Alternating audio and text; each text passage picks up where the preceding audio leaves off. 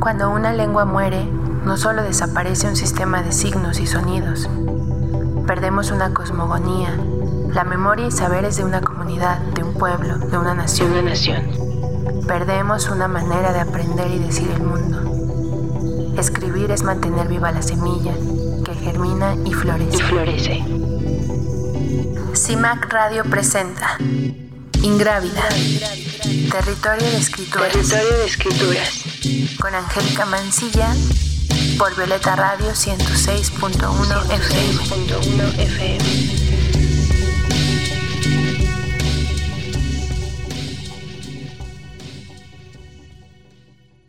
Este programa es una colaboración con Originaria, gira de mujeres poetas que escriben fuera de la hegemonía.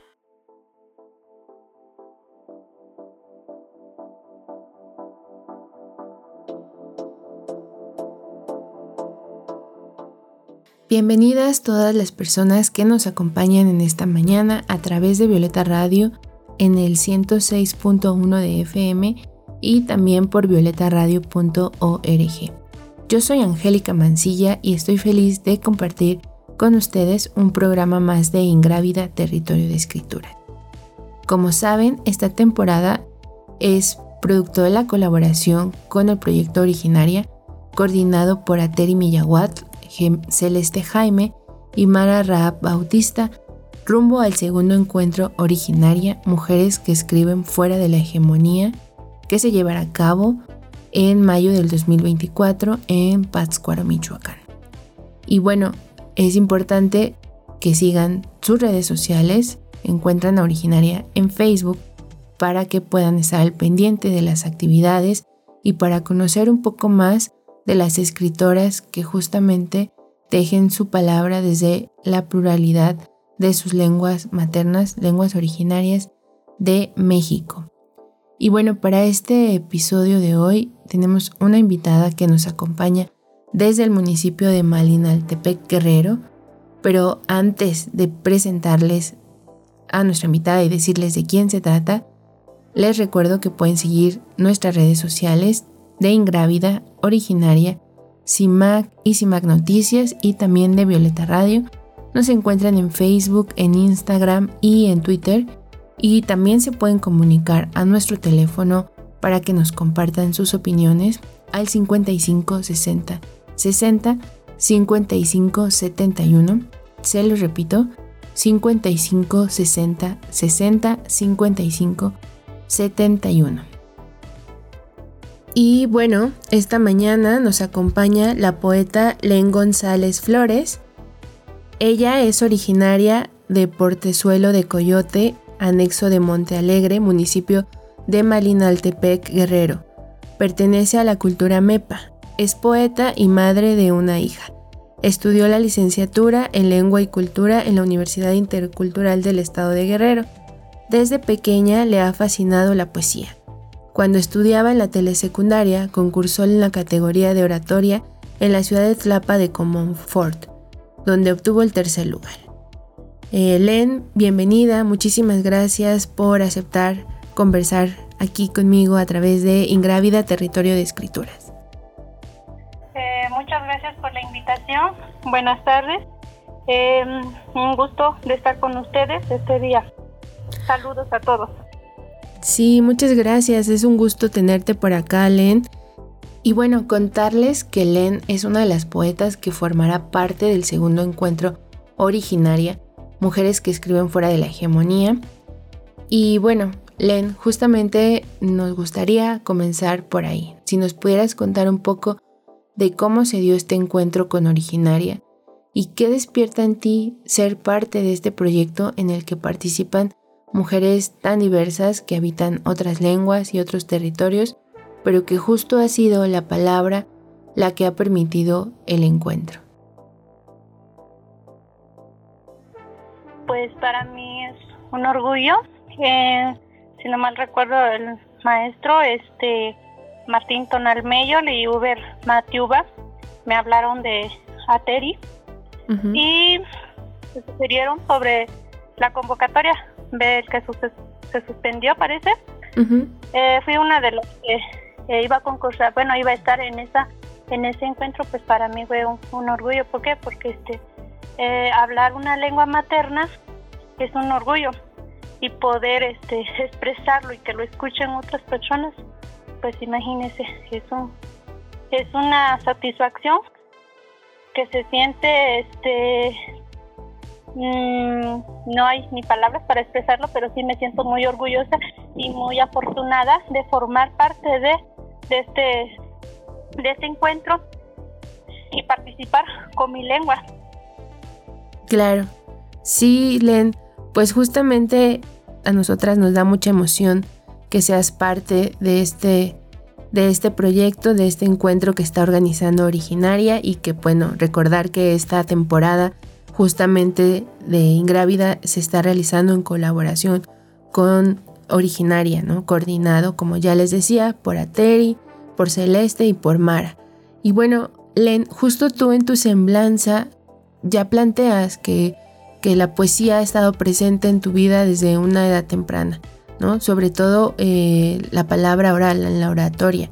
Nos gustaría preguntarte cómo se dio eh, tu acercamiento a la poesía ¿Y en qué momento tuviste tanta claridad de que lo que estabas escribiendo o haciendo justamente era poesía? Pues, bueno, desde muy pequeña fui una de esas niñas que, que le gustaba mucho expresar su sentir. Me acuerdo muy bien y desde que iba en preescolar me gustaba pasar con el juramento a la bandera, este, las poesías, declamar este, eh, poesías eh, poemas y así, ¿no? Y concursar también en eso. Y ya después, cuando empecé a entrar a la primaria, empecé a, escribir, eh, llevamos este, la asignatura en la lengua materna, que es MEPA, pues me llamó mucho la atención a mí. Fui una de esas niñas que, que le gusta escribir su lengua, ¿no? Sí, poquito a poquito. Y una vez que estaba en, el, en la telesecundaria, pues ahí ya nos dieron este la lengua, clases de lengua materna, pero me gustó la oratoria. Empecé a, escribir y llegar en el, en el bachilleres había un maestro de literatura, ahí empecé a escribir, pero en español. Llego a la universidad, conozco a los maestros y tuve la dicha o la fortuna de que el maestro este Martín Tonal Mayor me diera clases igual que el poeta Uber.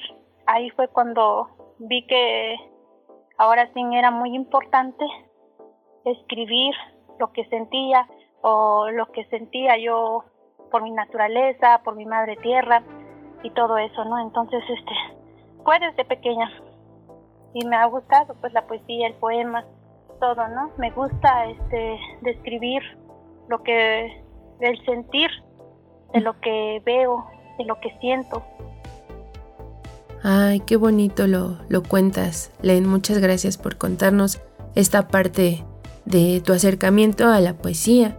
Y bueno, también en tu semblanza ya decía que te reconoces, te nombras como, como madre de una niña, aunque ya nos contabas que esta claridad quizá llegó más en la licenciatura, pero también ah, en alguno de tus poemas hemos visto como la presencia de tu ser madre, ¿no?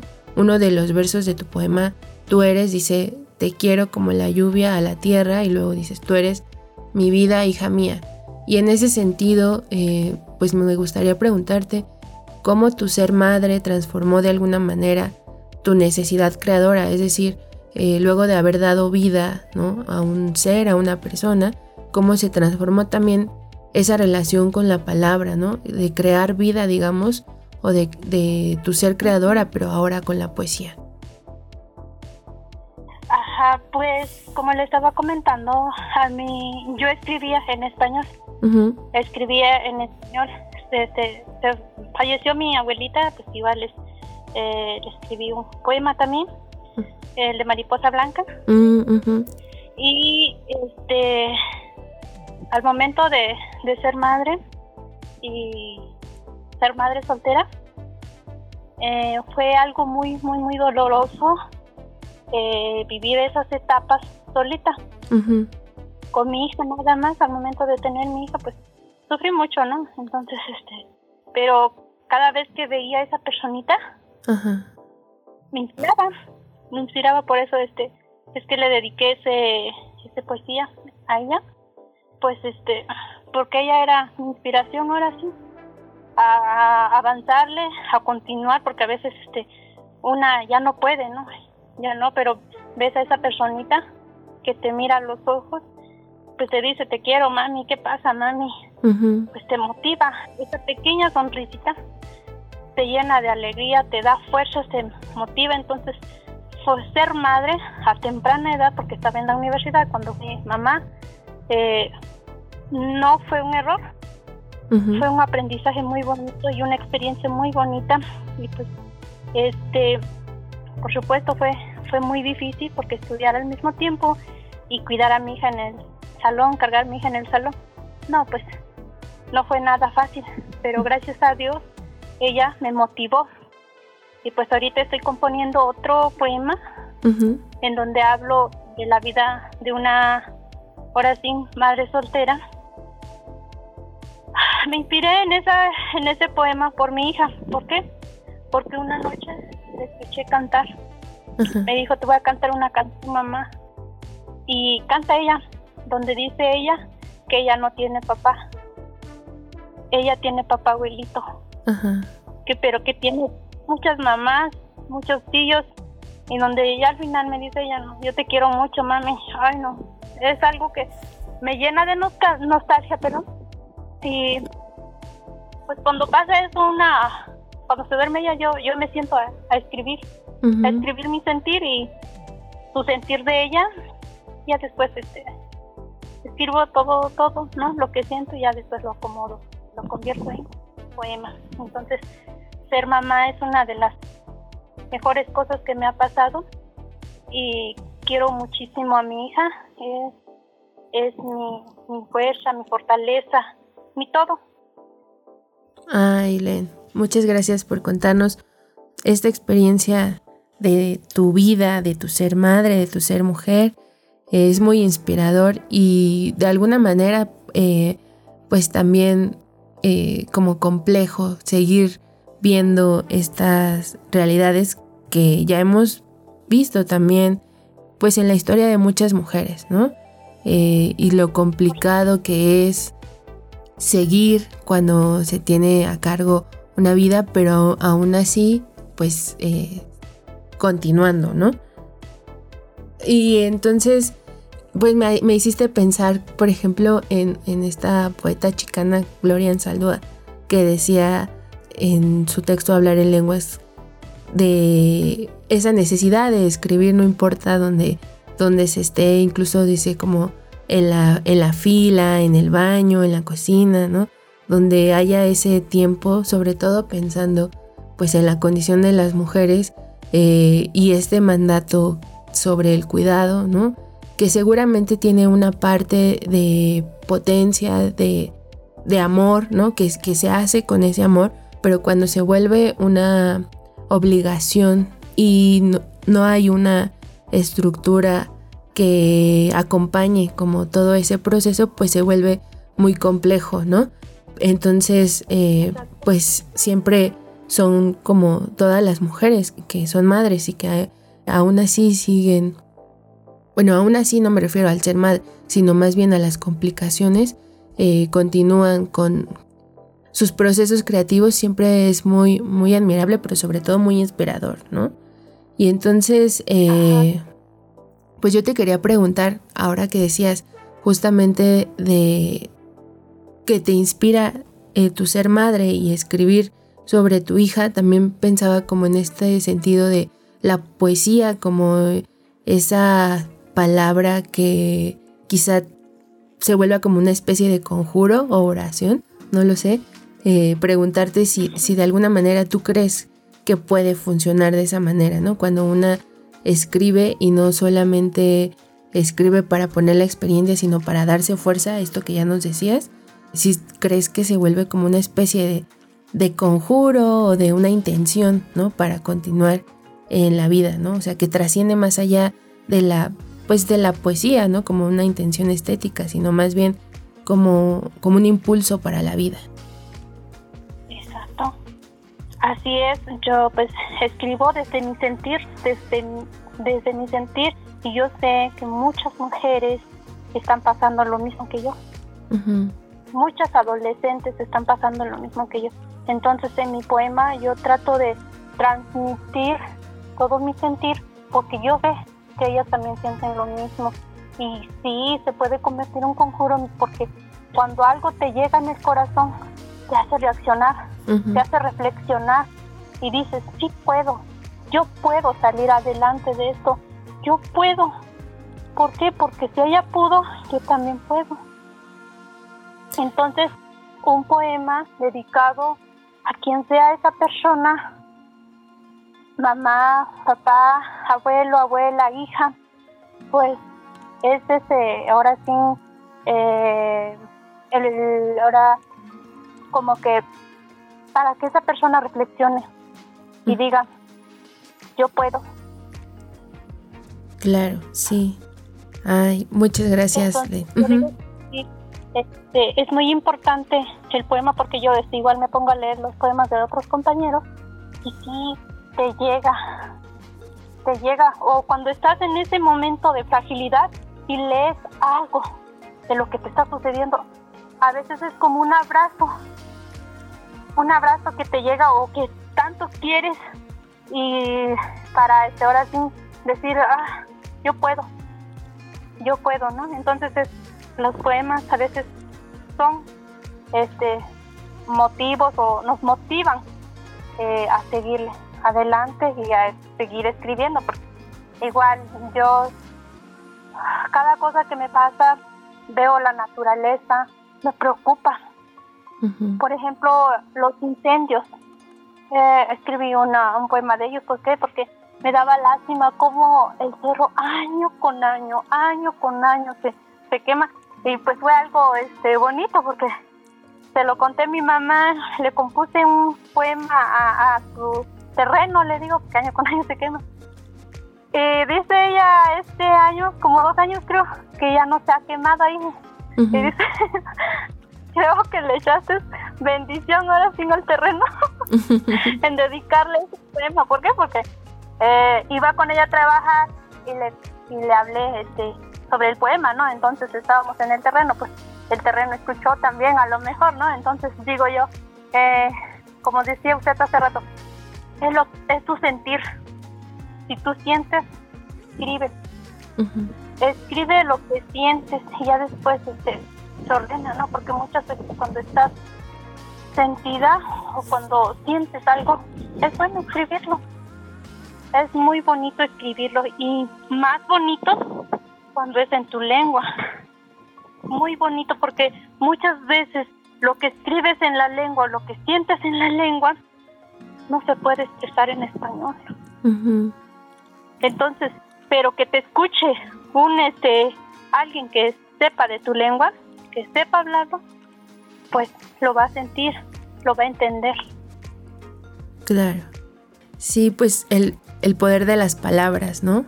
Lo que, las raíces que echan, que germinan en, en nosotras, en nosotros, y nos transforman o nos impulsan.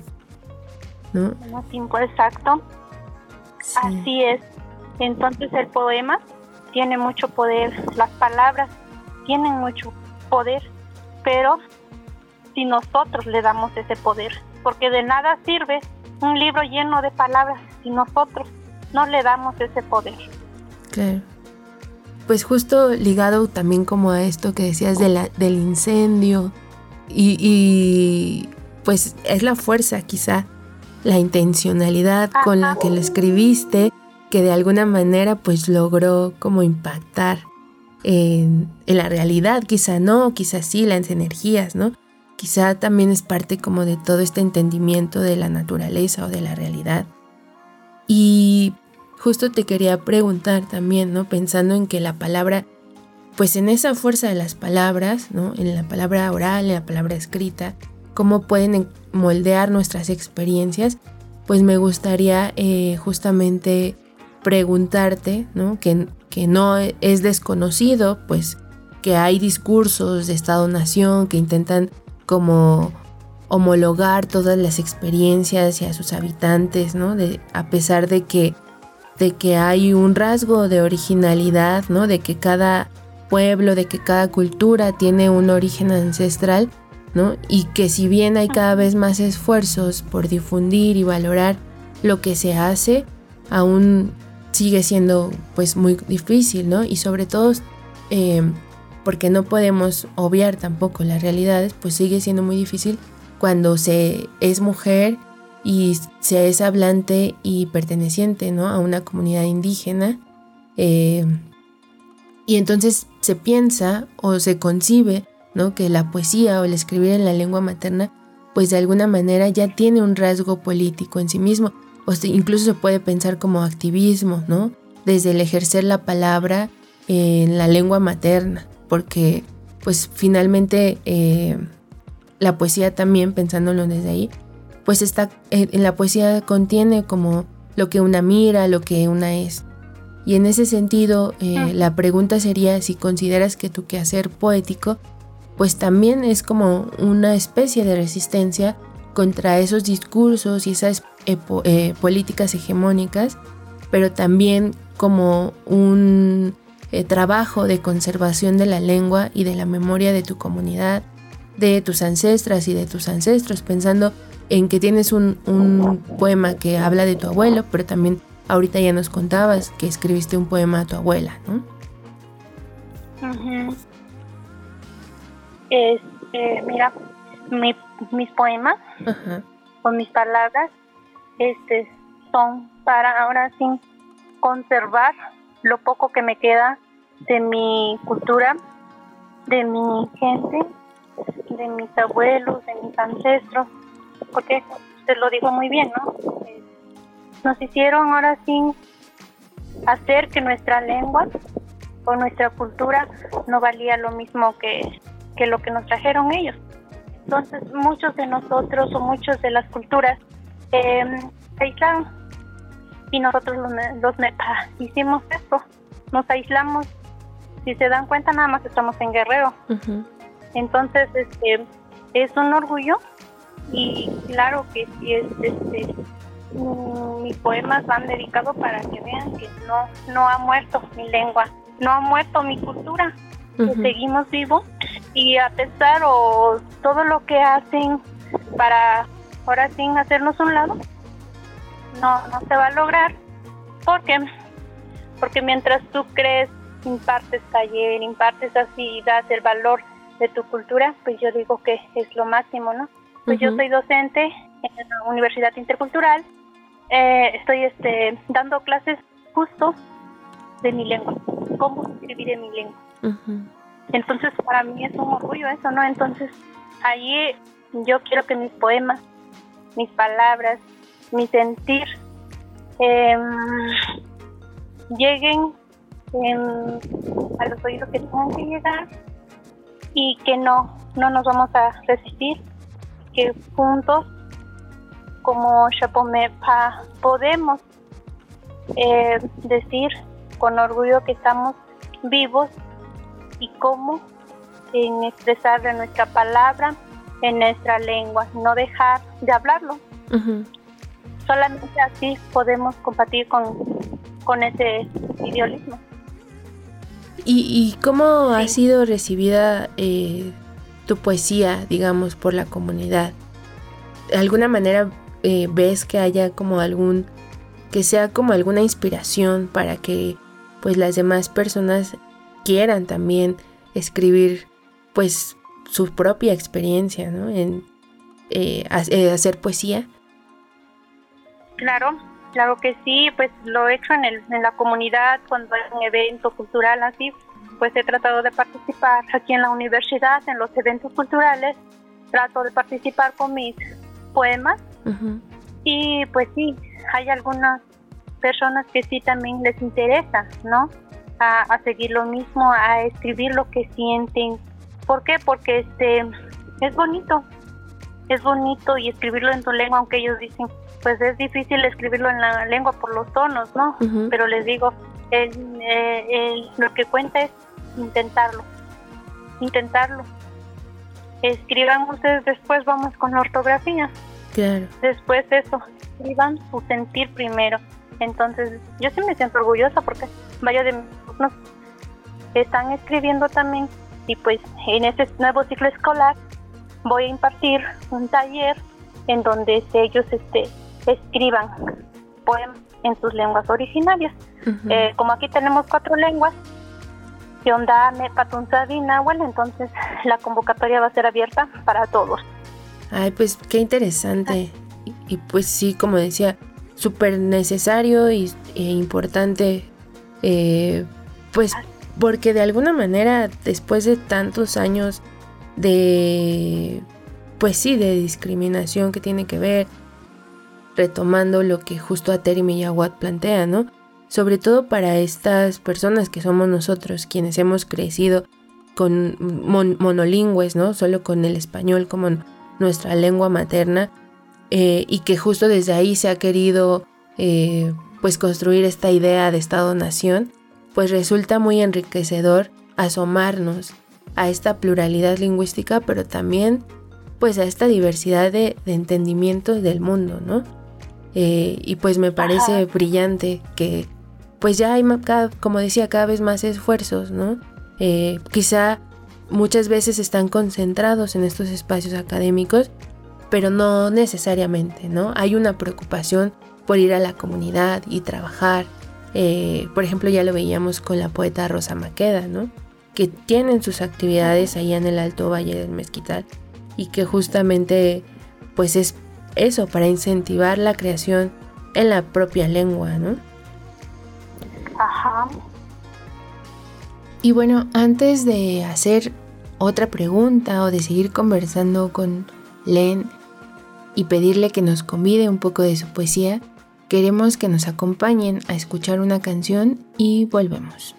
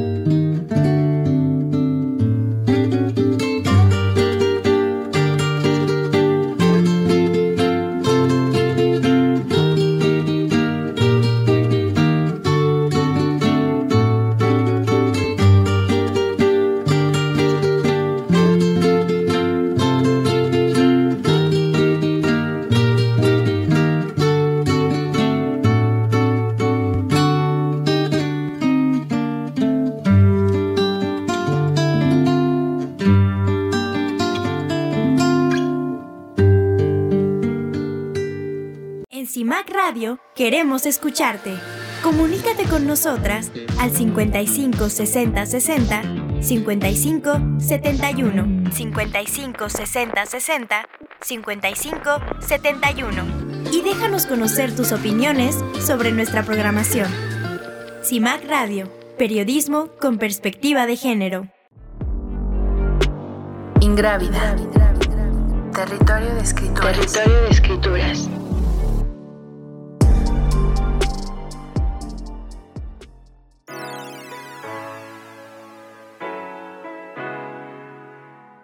Estamos de vuelta en Ingrávida, Territorio de Escrituras, a través de Violeta Radio en el 106.1 de FM en la Ciudad de México y también en internet a través de violetaradio.org.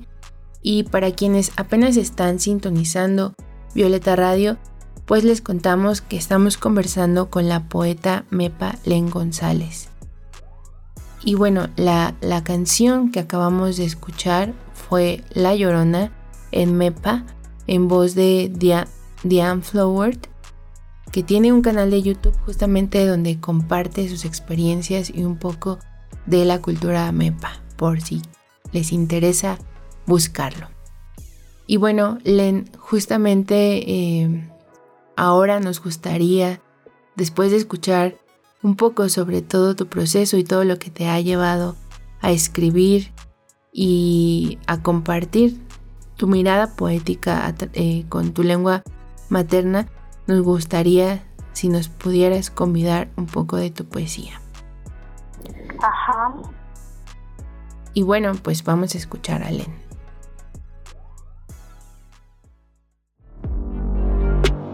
Ingrávida. Palabras que germinan. Palabras que germinan.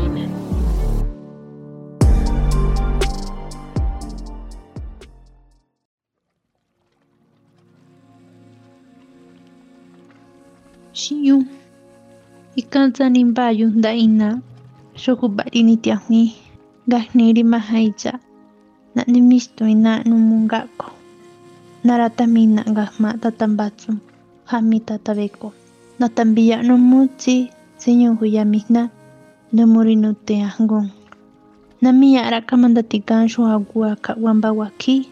Narihupa. Numuri ahga. Numuri ahga na karahanyo manyo shombaisheska. Nandari ba'ya huma. Hami mangumamba shuki huma. Buyati nangubandawa. Abuelo. Tienes la cara cansada como la tierra que labraste. Estás lleno de sabiduría. tu piel arrugada de tantos problemas.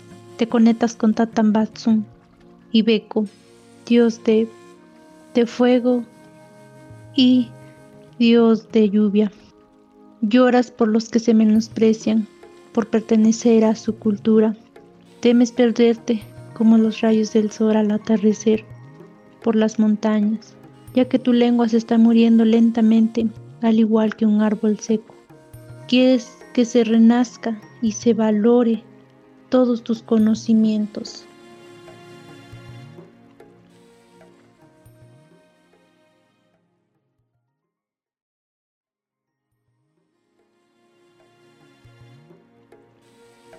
ikañahã ngonguarina nemacha ngakui ndahña be na ñahã nando ko rixkápe wa nandoha ya'yo yo nandoha'yo ikanya huari narakara ru'ua naitu indo nanguaiya mingui nda'ñayo nda'yákiña mba'eche Indorin bayashe. Ikaña Juan biyu. Ande. Tú eres, tú eres el frío que calma mi dolor. Te extraño como la noche extraña el sol, el aire que espanta mis malos pensamientos. Te quiero como la lluvia a la tierra. Mis ojos se convierten en aguacero cuando no te veo cerca. Te extraño como el aire para respirar. Tú eres mi vida, hija mía.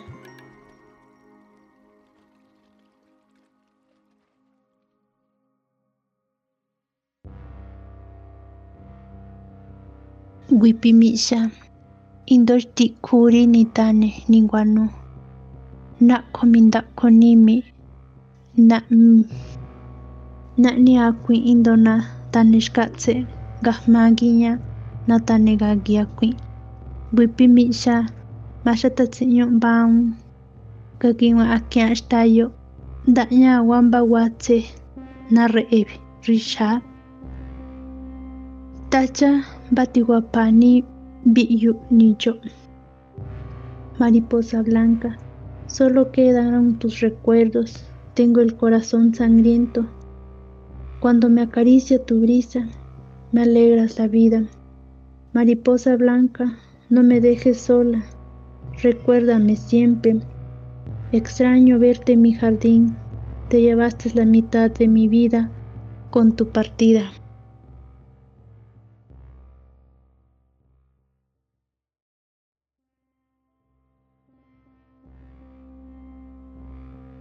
siyo matambiya numu. Nipunando khaya kango nanaunga kuitane. Kami shuki jindu yambi yuinu siyo matambiya numuri natane. Chitane yawi ikon nayora yamba shuki ishe. Ri nambayi ikun masna iya. Mingi. Hamingi nyari biya shegatsi Chiyo matambiya numuri na kunimi tane. Chitaya hami chitiawari maha. Atiawane shuke numuri gachi mambane shishkwani tane. Shuke na tane nania hupa. No llores por mí, te quiero mucho, por eso me das lástima, y todos los que me dependen. No quiero verte llorar por lo que haces. Entiende que no me lastimas a mí. Cuando te acabas mis manos, el que te ofrece tu vivir y tu respiración. No quiero que llores, porque me partes el corazón de que no reconoces ni cuidas el bien que te doy. Valora todo lo que tienes ahorita, porque mañana se te puede acabar. Hoy te lo dice tu madre tierra.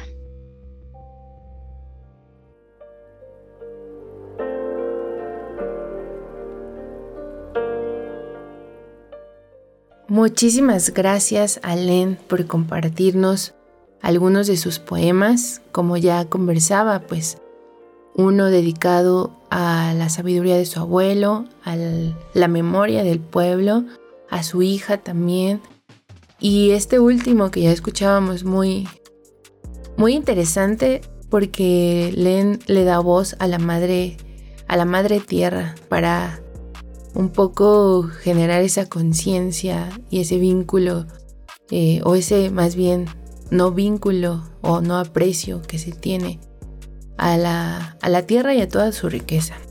Y bueno, pues muchísimas gracias Len por compartirnos un poco de tu poesía, ¿no? Eh, siempre es maravillosa la riqueza sonora de cada una de las lenguas que hemos ido escuchando a través de estos eh, programas en colaboración con Originaria, ¿no? Y lo maravilloso y de esta distinción que puede haber al escucharse en, en dos un mismo poema en dos lenguas, ¿no? Cómo esta sonoridad puede ser tan distinta y lo que evoca incluso también, ¿no? a partir de los sonidos. Y bueno, yo agradezco muchísimo y valoro muchísimo que tengamos la fortuna de poder escuchar a ustedes, nuestras poetas invitadas, eh, la lectura de su propia voz. Eh, y porque al mismo tiempo, pues también se trata de una invitación a todas y todos nosotros, los radioescuchas, las y los radioescuchas, a que tengamos más referentes sonoros y lingüísticos, que intentemos distinguir las lenguas, porque Sucede lo mismo que con la palabra indígena, ¿no? como hemos planteado en diferentes momentos a partir de lo que ha dicho Terry Millawad y que a, su vez retoma de Yasnaya Aguilar, que en esta palabra indígena se intenta ocultar pues la pluralidad y la diversidad de las culturas, pueblos, de las comunidades, de las naciones. Y pues de alguna manera así pasa con los sonidos, ¿no? Hay una percepción de que todas las lenguas suenan igual, pero no es así, cada una tiene su propia complejidad. Y en ese sentido, eh, Len, justamente me gustaría preguntarte si tú haces tus traducciones, ¿no? Del español, si escribes primero en MEPA y luego lo llevas al español, o al español y después al MEPA, ¿cómo es ese proceso de traducción? Eh, sobre todo pensando también en que tienes poemas donde hay palabras que no tienen eh, una correspondencia en el español y que necesitan estar justamente en MEP. Ajá, este, pues primero eh, lo escribo en mi lengua. En mi lengua, qué es lo que yo pienso este, en mi lengua, no como, como lo digo yo en mi lengua. Ya después eh, intento de, de traducirlo al español pues porque no es lo mismo hacer un poema en español y convertirlo en MEPA después. Se pierde. En cambio, eh, si escribo todo mi sentir en MEPA, después lo traduzco en español, este, sé lo que quiero decir, sé lo que me estoy expresando, eh, aunque no haya palabras ahí en, en español. Eh, de MEPA, entonces trato de, poner mis propias palabras, ¿no? Eh, mi, pues estoy viendo, pues muchas personas no, no conocen esas palabras, eh, estoy viendo ahorita eh, cómo hacerle pie de página o algo así, y poner el nombre o más o menos describir qué es lo que quiero decir con esas palabras. Sí, resulta como bastante interesante todo ese proceso, ¿no? Ya varias eh, escritoras, varias poetas nos han compartido como eso, la complejidad, como es como reescribir finalmente, ¿no? Un poema porque pues el funcionamiento de cada una de las lenguas es distinto, ¿no? No son iguales. Ah. Exacto, no son iguales y luego eh, en español es diferente, es muy distinto a MEPA, ¿no? Lo que yo escribo en MEPA a veces no me cuadra o no me no no no dice lo mismo que en español. Entonces es complejo pues pero es bonito. Eh, intención es dar a entender al lector. Entender. Ajá. Ok, pues muchas gracias Len. Eh, ha sido un gusto bien grande poder escucharte, hablar de tu poesía y también leer tu poesía perdón, y también escucharte leer tu poesía. Y bueno, también me gustaría preguntarte, ya antes de despedirnos, si estás trabajando en algún proyecto actualmente o en donde podemos leerte o escuchar más de tu poesía. Pues por ahora no. no, no estoy este en, en nada de eso, pero este estoy escribiendo o a veces cuando cuando hago una publicación en, en, en el Base, muy rara a la vez. Mm, eh, ahora sí, no, pues no tengo un proyecto, así que digamos que donde me puedan escuchar. Pero eso sí, en mi libreta está anotada. Entonces, este, no, no tengo así, ahora sí. La primera, ahora el primer proyecto que estoy haciendo con mis poemas, pues, la, la que estoy haciendo con Originaria ahorita. Claro. Bueno, aunque sí he hecho videos, pues, pero mm, no los he publicado, no, no lo he hecho todavía. Pero creo que sí va a ser necesario para dar conocer más. Sí, bueno, también si pueden buscar en internet, ¿no? Si le dan Len González Flores, les van a aparecer algunos de sus poemas en el periódico de poesía de la UNAM y también en Gusanos de la Memoria y en un episodio de Radio Educación también les va a aparecer ahí justo lees ¿no? algunos de tus poemas y pues siempre es muy enriquecedor escucharte, bueno, escucharlas a todas ustedes, leer de viva voz su poesía. Y bueno, no sé si quisieras agregar algo, Len, que no te hayamos preguntado, que consideres importante decir o, una invitación. Claro que sí, pues yo estoy muy, este, primeramente, agradecida eh, por esta oportunidad, agradecida ahora sí con deidades, con después con Diosito también, este, por ofrecerme esta oportunidad y expresar ahora sí mi sentir, ¿no? Muchas gracias. Eh, un gusto también eh, saludarlos ustedes y un gusto conocer a mis futuras compañeras, ¿no? Eh, que vamos a hacer, este, que vamos a estar trabajando en este proyecto. Ahora quiero hacer una invitación para todas las personas que nos escuchan, ¿no? Claro. He visto las personas que niegan su lengua. Estando 2023 hay personas todavía que niegan pertenecer a una cultura. Eh, yo digo que no hay pena ni nada de eso. Al contrario, hay que sentir orgulloso de nuestra lengua. No hay que decir es que yo no puedo hablarlo. Obviamente que no vas a poder si no lo intentas. Pero si, tú lo intentas, sí se puede sí se puede. Entonces yo exhorto a los jóvenes, a los a las personas mayores, jóvenes, adolescentes, de que vean ese lado bueno de nuestra lengua. ¿Por qué? Porque hablar una lengua nos hace ver un, otra cosmovisión, ver el mundo de otra forma. Hablar una lengua es es muy bonito, en serio, es muy bonito. Entonces, eh, yo pido, exhorto a las personas que me escuchan que hablen su lengua, que lo escriban. Obviamente que no de noche a la mañana no, no va a aprender uno a escribirlo. Es con prácticas, es con prácticas, es lo que le he dicho a mis estudiantes, son prácticas. Así también a las mujeres que me están escuchando, yo les quiero hacer una invitación que ellas pueden. Sea lo que sea que se propongan, ellas pueden. ¿Sale? Ahora sí, mientras ellas confían en ellas, lo pueden lograr. Cualquier cosa tiene una solución, tiene una respuesta. Es cuestión de, de decir y darle poder a nuestra palabra, yo puedo. Entonces, fue un gusto platicar con usted, escucharte, escucharte. Eh, Muchas gracias. Es una alegría para mí, para mi mamá obviamente, le comenté y agradezco mucho a mi mamá también, que está conmigo motivándome en todo este proceso. Esa personita, mi hija también, que me está apoyando, pues me dice, mami, tú puedes, mami, hazlo, mami, no te detengas por mí, yo voy a estar bien. Entonces, este, hay que querer y admirar mucho y darle ese agradecimiento a esas personas que también nos están apoyando moralmente. Y gracias por todo.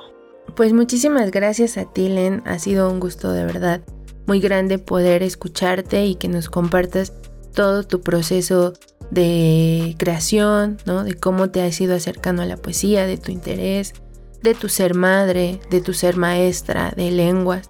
Y bueno, eh, invitar a todos los, los y las radioescuchas para que estén pendientes justamente, ¿no? De, de tu participación en este segundo encuentro de originaria de mujeres que escriben fuera de la hegemonía, que se va a llevar a cabo justamente en mayo del 2024 y que pues ya estaremos muy emocionadas de poder leerte en este como parte de este proyecto, pero también pues que no dejen de buscar a Len en internet para que conozcan un poco más de lo que ella hace y justamente eh, pues estar pendientes de todo lo que venga adelante en tus proyectos ¿no? y en estas redes que se van tejiendo con más mujeres, con más proyectos. Entonces muchísimas gracias, Len.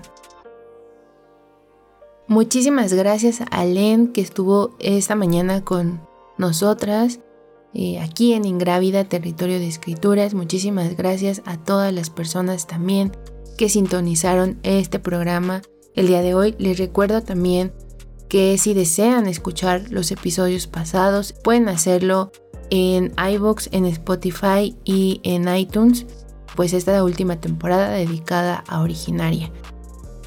Y bueno, quédense con la programación de Violeta Radio. A continuación sigue Análisis Feminista con Lucía Lagunes y nosotros nos encontramos la siguiente semana con más poetas, con más escritoras para transitar este territorio de escritoras. Bye.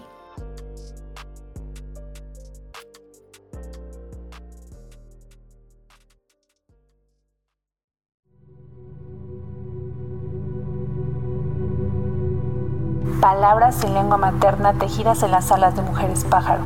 Un suspiro en el vientre de la noche. Río desbordado. Tierra mojada después de la lluvia. CIMAC Radio presentó Ingrávida. Territorio de escrituras. Territorio de escrituras.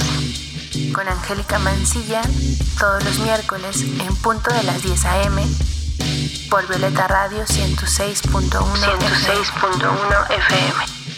La radio feminista, La radio feminista de la Ciudad de México. de la Ciudad de México.